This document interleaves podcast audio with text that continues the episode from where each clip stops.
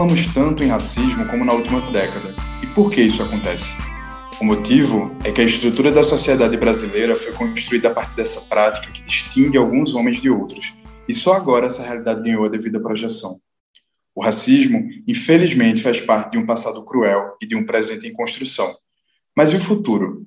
Que sociedade, que dilemas esperamos para ele? Tudo começou com a invasão dos portugueses às terras tupiniquins, lá em 1500. Primeiro, eles escravizaram os povos originários do continente e depois diversos povos africanos.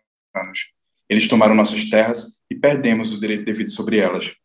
Quando a escravidão foi em teoria abolida, fomos descartados, sem direito a uma parte do que antes era nosso e do que nossos avós, bisavós e ancestrais trabalharam para prosperar. Em 2021, cinco décadas após o início do assalto, a situação não é muito diferente.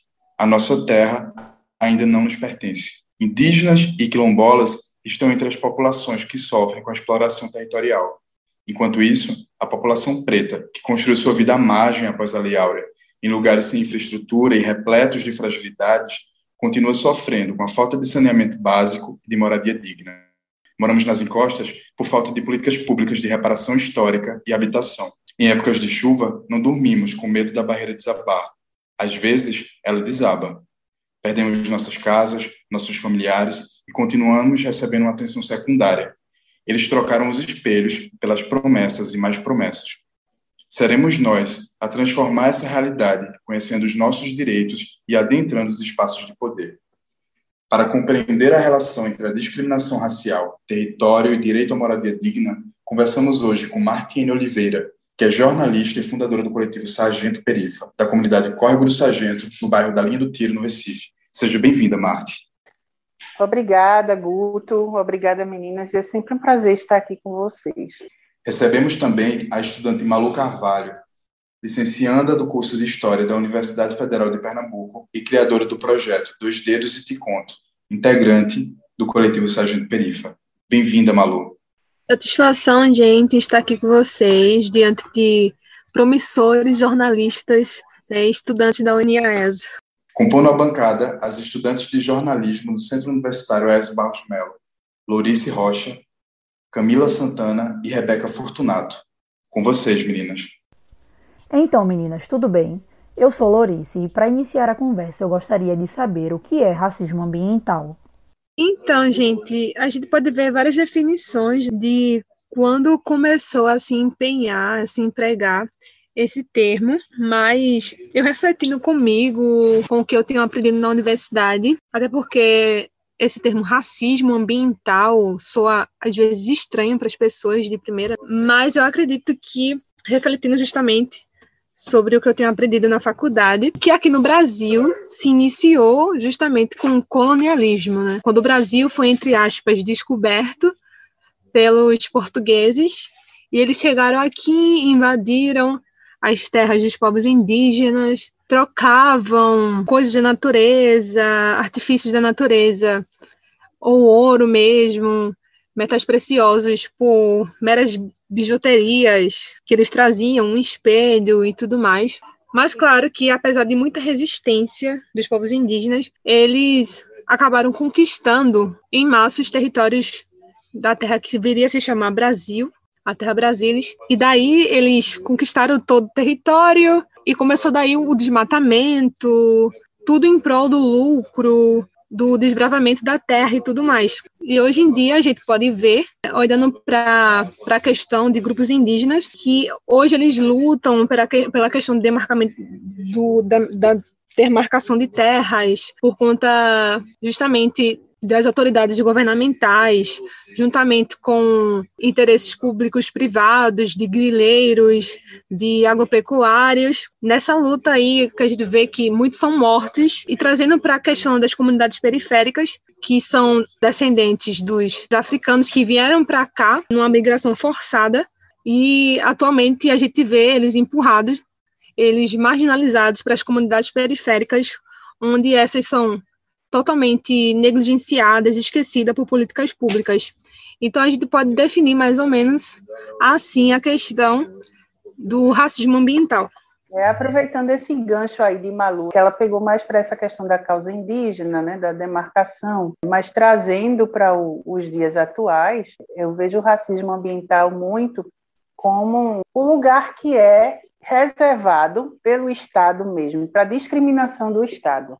É aquele lugar onde tem um lixão para colocar em uma cidade, vai ser colocado naquela região mais periférica. E aí, quando você olha para a região que é uma comunidade periférica, uma região mais pobre, você vê que a, a raça majoritária daquela região é o negro. Então, o racismo ambiental, assim como outros tipos de racismo, ele está muito linkado, não tem como se, se despregar isso ao racismo estrutural. Ele faz parte justamente da negligência do Estado entre escolher um lugar em se ele tem um ambiente onde existe uma, uma população de classe média alta e um ambiente onde existe uma população de classe média baixa para se colocar como um depósito de dejetos, por exemplo, né, ou de, de poluentes, ou de, de qualquer outra coisa né, que vá prejudicar o ambiente, né, vá prejudicar o solo, ou qualquer outra coisa, ele vai é, escolher justamente o local que não gera muito lucro para ele, que não é muito bem quisto, que não é muito bem visitado, que é o local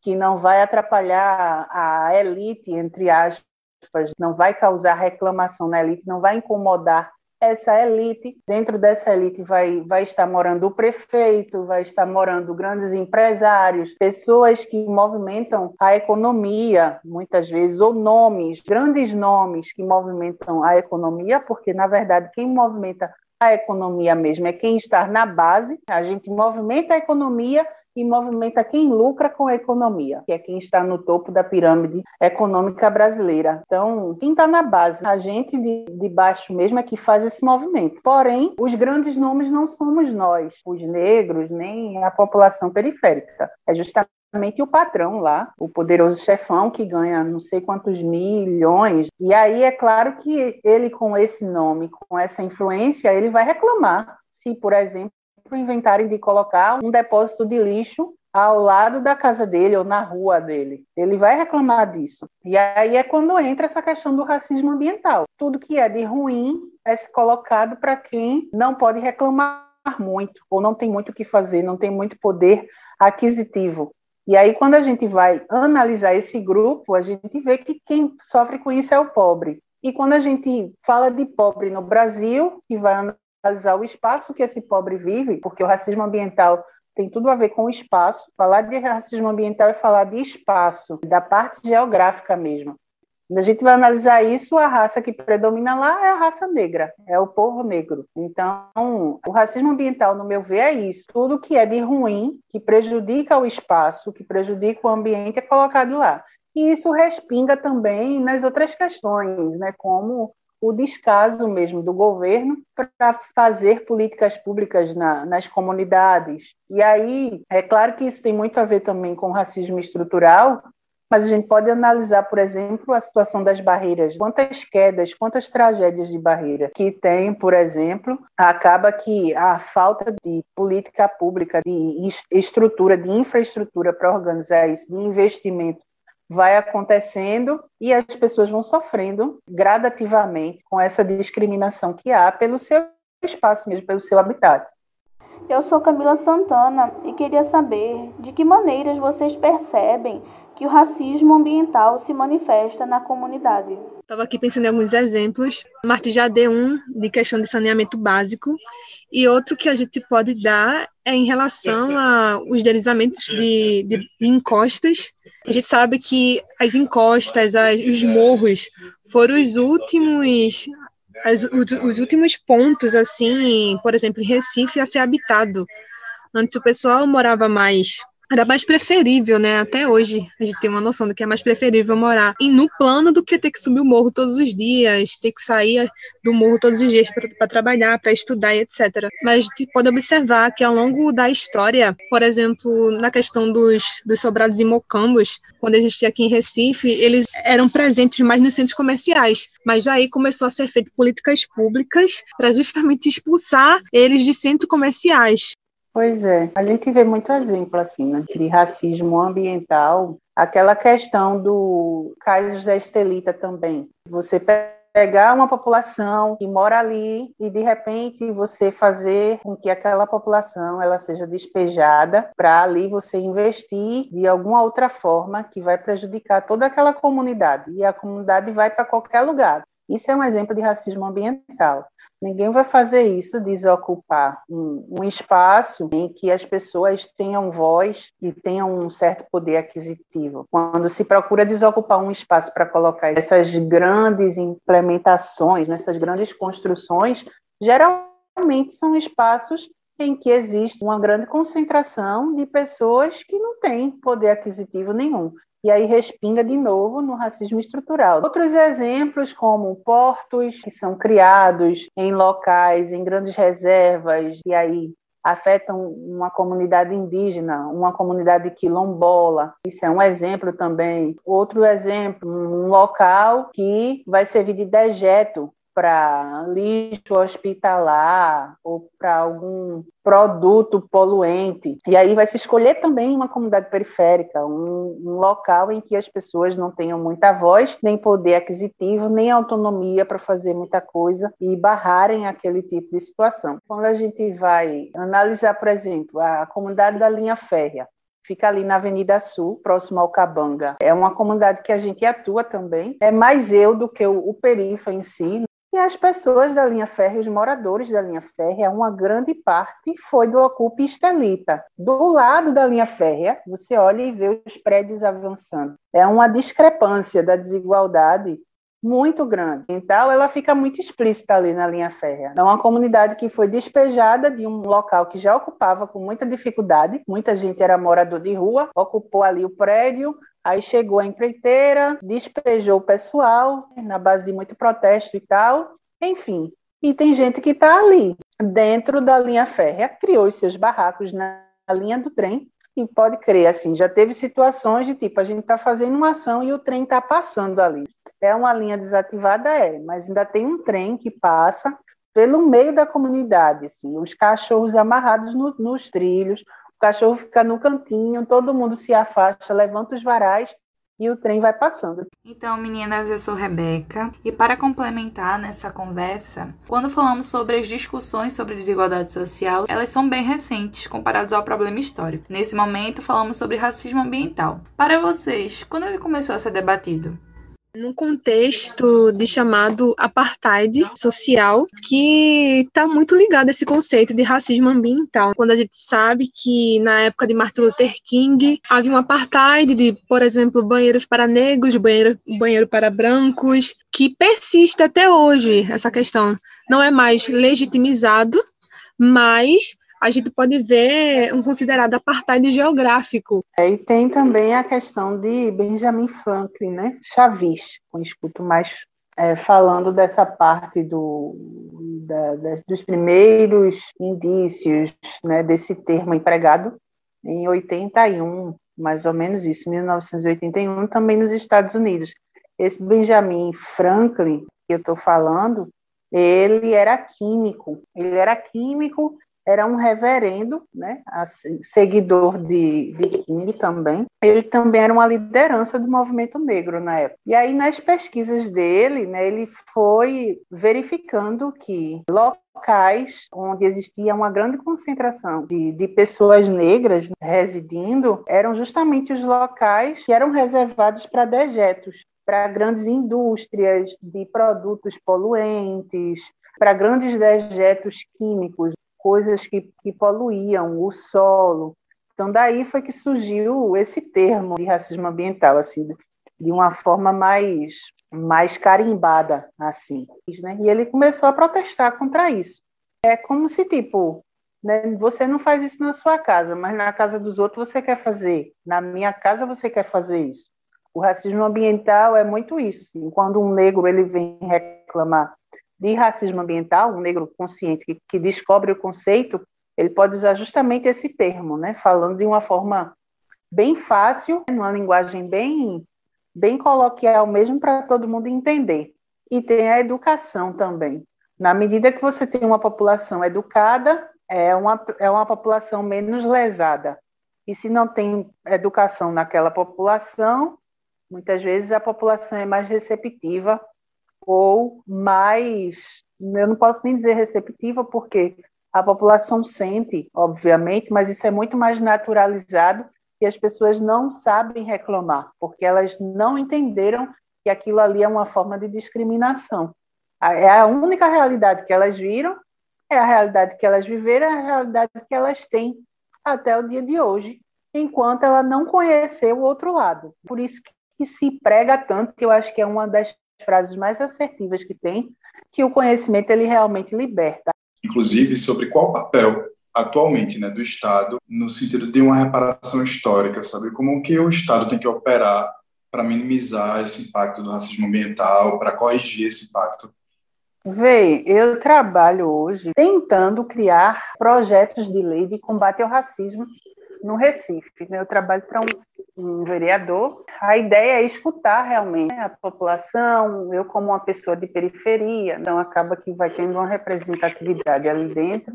E você dentro do meio é mais fácil você criar um projeto de lei para o meio do que você fora do meio. Então eu sei que o meu papel ali dentro é muito importante no quesito representatividade por conta disso. Eu acho que o maior caminho e melhor caminho a ser seguido, apesar de difícil, é a promoção da representatividade. Com representatividade, a gente movimenta o mundo e dá voz, voz a todo mundo. Não é simplesmente colocar qualquer pessoa lá, lá em cima, não é porque eu sou negra que eu preciso estar lá na frente para representar a minha comunidade se eu não souber falar, se eu não estiver preparada. Eu tenho que estar preparada para isso. Eu tenho que ter uma voz, uma, uma postura, uma voz firme, uma firmeza para saber me defender, para saber lutar pelo, pelos direitos do meu povo, da minha comunidade, da minha raça. E para que isso aconteça, para que haja essa preparação, eu tenho que estar educada. Para que eu seja educada, é preciso que haja um investimento no meu acesso, no meio que eu vou ter para poder chegar aos livros, à escola, à faculdade, seja lá o que for. E aí, a partir disso, né, uma população educada ela deveria ser o maior investimento de qualquer governo. A gente aprendeu hoje um pouco sobre a origem né, do racismo ambiental, que é um dos braços do racismo, é um problema histórico no país. O Brasil, na verdade, não é o único país a viver esse, esse dilema, né, a ter essa cicatriz aberta, essa ferida aberta. A gente aprendeu a importância da educação para a transformação da realidade, é, compreendendo a origem dos problemas, compreendendo é, quais são os nossos direitos, quais são as possibilidades que a gente tem de transformar nossa realidade, que a gente faz a diferença. E aí, agora, indo para um aspecto mais prático e para concluir, eu queria que as meninas trouxessem para a gente exemplos de como a gente pode transformar essa realidade no dia a dia, para além da educação. Que práticas a gente pode optar, pode é, fazer para combater o racismo ambiental, para construir né, uma sociedade mais igualitária e mais digna para todos. Antes de tudo, né, a gente tem que se incomodar, resistir, protestar, porque se a gente for esperar as autoridades governamentais se moverem, a gente vai cansar bastante, viu? Porque são raros aqueles que se dispõem, quando chegam lá dentro, a realmente fazer a diferença, a realmente denunciar as negligências das, das políticas públicas que são muito escassas em comunidades periféricas. E uma das formas, né, a gente tem o próprio Sargento Pereira, que é o grande exemplo de um coletivo de mídia independente já de estudo que tem sua maior prioridade trazer essas denúncias sem, sem reservas, sem se preocupar se vai atingir o ego de, do político tal, do interesse privado tal. Não, a gente é independente para justamente fazer com que a gente tenha mais voz e, e também dar mais voz aos nossos, né? É, eu acho que Malu falou muito bem é, essa parte aí da cobrança da representatividade e os caminhos para além da educação é isso mesmo. É continuar cobrando, né, dos representantes que a gente coloca lá, lá em cima. E eles é quem conseguem, né, fazer com que as coisas aconteçam é, com os requerimentos, com os projetos de lei, com as medidas, né, para que, que hajam políticas públicas, políticas de políticas afirmativas nos grandes centros urbanos, também nos grandes conglomerados da vida.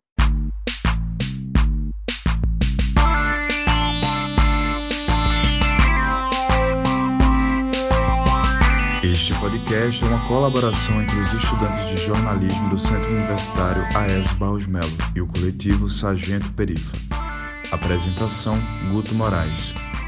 Entrevista: Guto Moraes, Camila Santana, Lourice Rocha e Rebeca Fortunato. Gravação: Lourice Rocha. Edição: Brenda Bertoldo e Rebeca Fortunato.